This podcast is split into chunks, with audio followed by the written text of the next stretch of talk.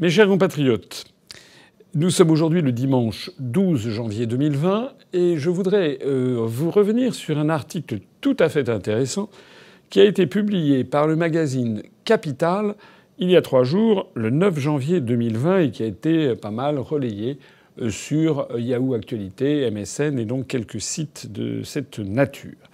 Cet article de Capital est, si j'ose dire, capital en ce sens qu'il revient sur un premier bilan établi par la Cour des comptes concernant la création des grandes régions, des méga-régions, telles que l'avait décidé François Hollande.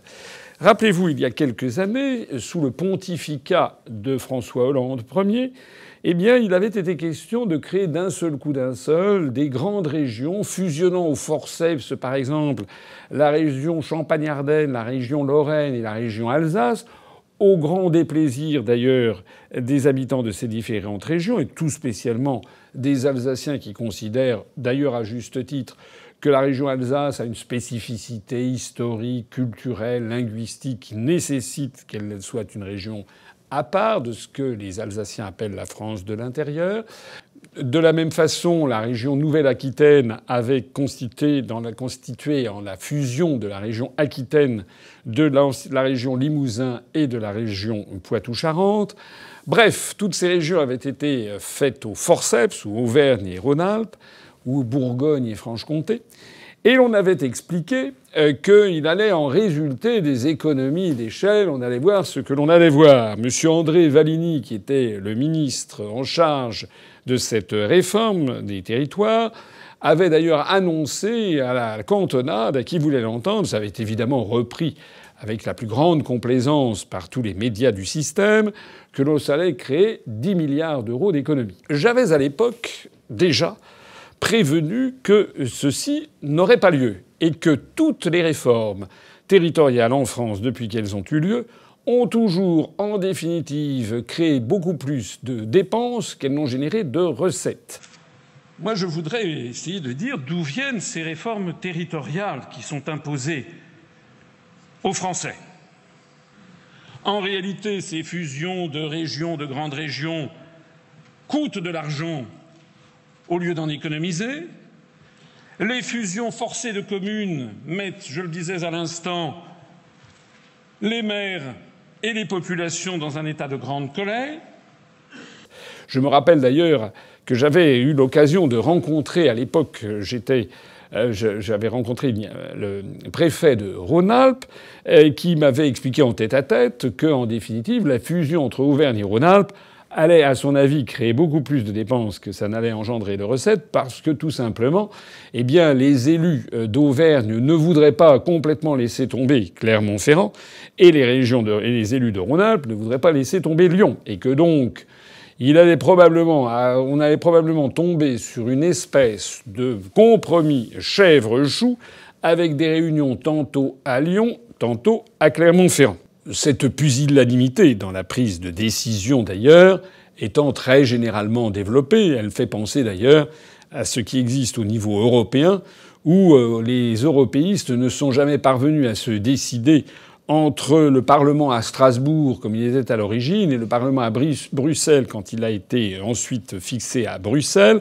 de telle sorte que le Parlement européen se tient euh, alternativement à Bruxelles et à Strasbourg, ce qui non seulement a fait qu'il y a deux parlements flambant neufs dans les deux villes, avec des coûts de fonctionnement délirants, mais que de surcroît, il faut payer les frais de déplacement de centaines et de centaines de personnes. D'abord des quelques 700 et quelques 750 députés du Parlement, au Parlement européen venus de toute l'Europe, leurs frais de déplacement et aussi les frais des services, des collaborateurs. Enfin, tout ça, ce sont des sources de dépenses colossales. Eh bien, la même chose se produit pour ces grandes régions françaises.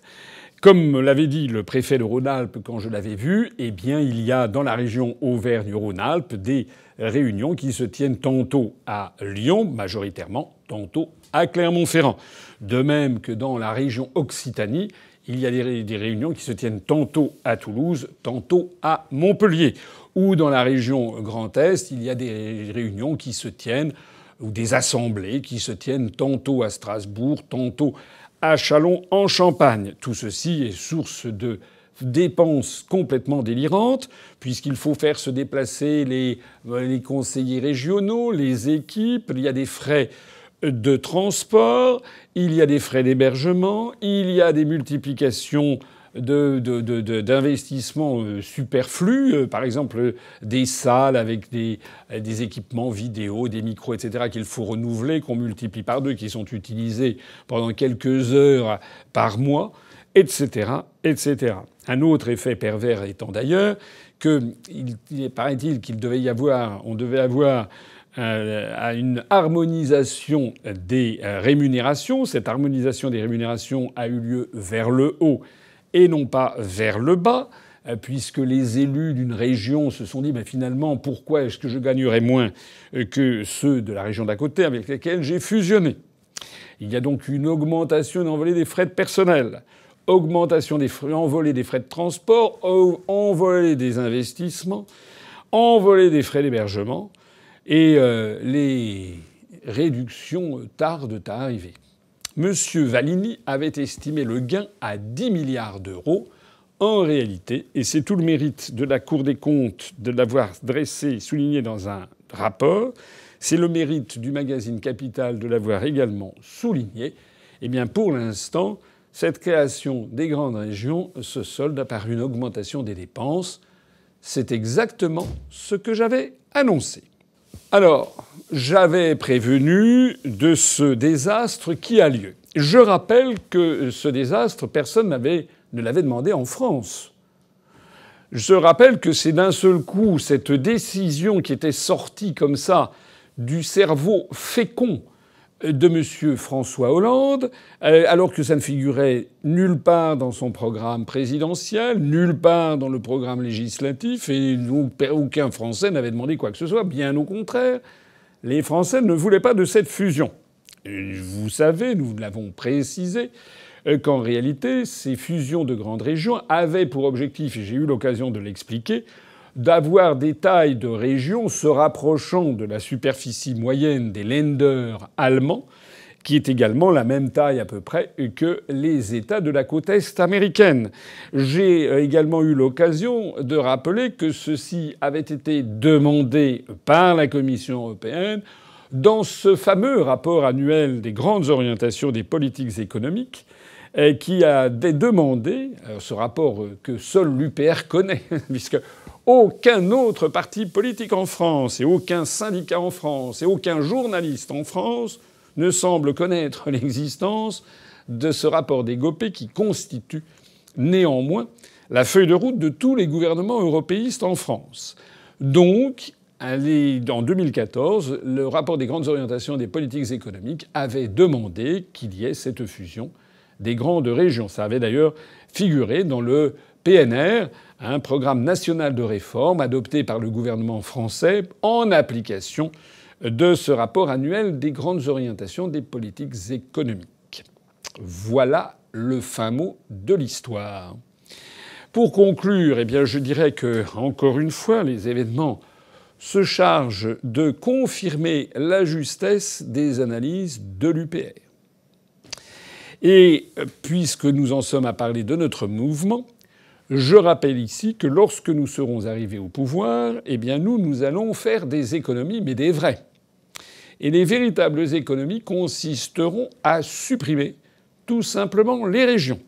Je rappelle que la France avait supprimé les provinces en 1789 et que la France était, ma foi, fort bien portée de 1789 jusqu'en 1941, date à laquelle le maréchal Pétain à la demande, non pas de la Commission de Bruxelles, mais à la demande des Allemands, avait recréé des régions.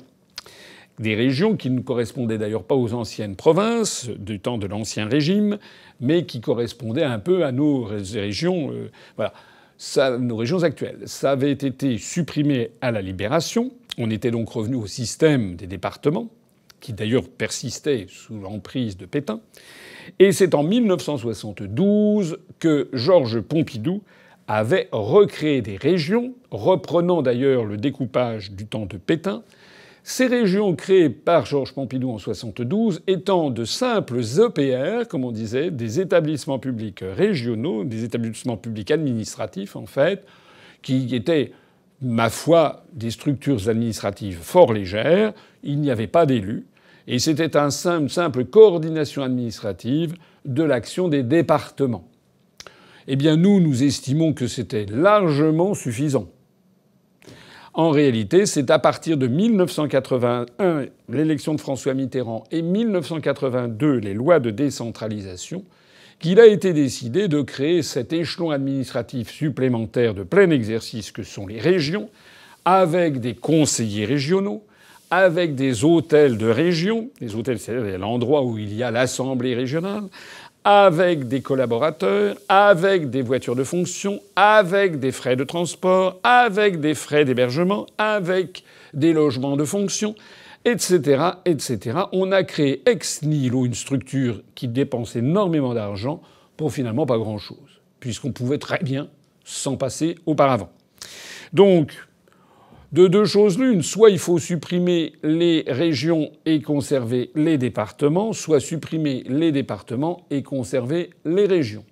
Il se trouve que les Français sont très attachés aux départements qui furent créés en 1790, que les Français s'identifient à, des départements et fort peu à des régions, a fortiori aux très grandes régions. Eh bien nous, lorsque nous serons arrivés au pouvoir, nous supprimerons les régions.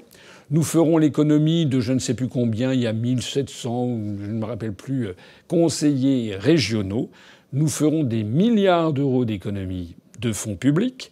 Et puis, nous redistribuerons les compétences des régions, soit au département, soit à l'État, quitte d'ailleurs à ce que l'on ait un établissement public administratif très léger, comme en 1972, tels qu'ils furent créés par Pompidou, pour coordonner l'action de certains départements au sein de ces régions du style Provence-Alpes-Côte d'Azur, par exemple, ou région Rhône-Alpes, si ces régions ont une certaine identité. C'est simple, en définitive, de faire des économies. Encore faut-il savoir prendre des décisions et s'y tenir. Encore faut-il ne pas être englué dans la politique politicienne et la politique aérie de tous ces partis politiques qui existent depuis des décennies, qui se sont répartis les prébendes, les postes, les sièges, et qui vivent confortablement sur la bête. Si les Français veulent véritablement alléger le poids des prélèvements obligatoires, si les Français veulent véritablement alléger le poids de la fiscalité, eh bien ils ne peuvent pas faire confiance à des partis politiques qui existent depuis des années et des années et qui vivent de la bête. Seul un nouveau parti politique qui ne comporte pas encore d'élus mais qui aspire à accéder aux plus hautes responsabilités pourra le faire. Vive la République et vive la France.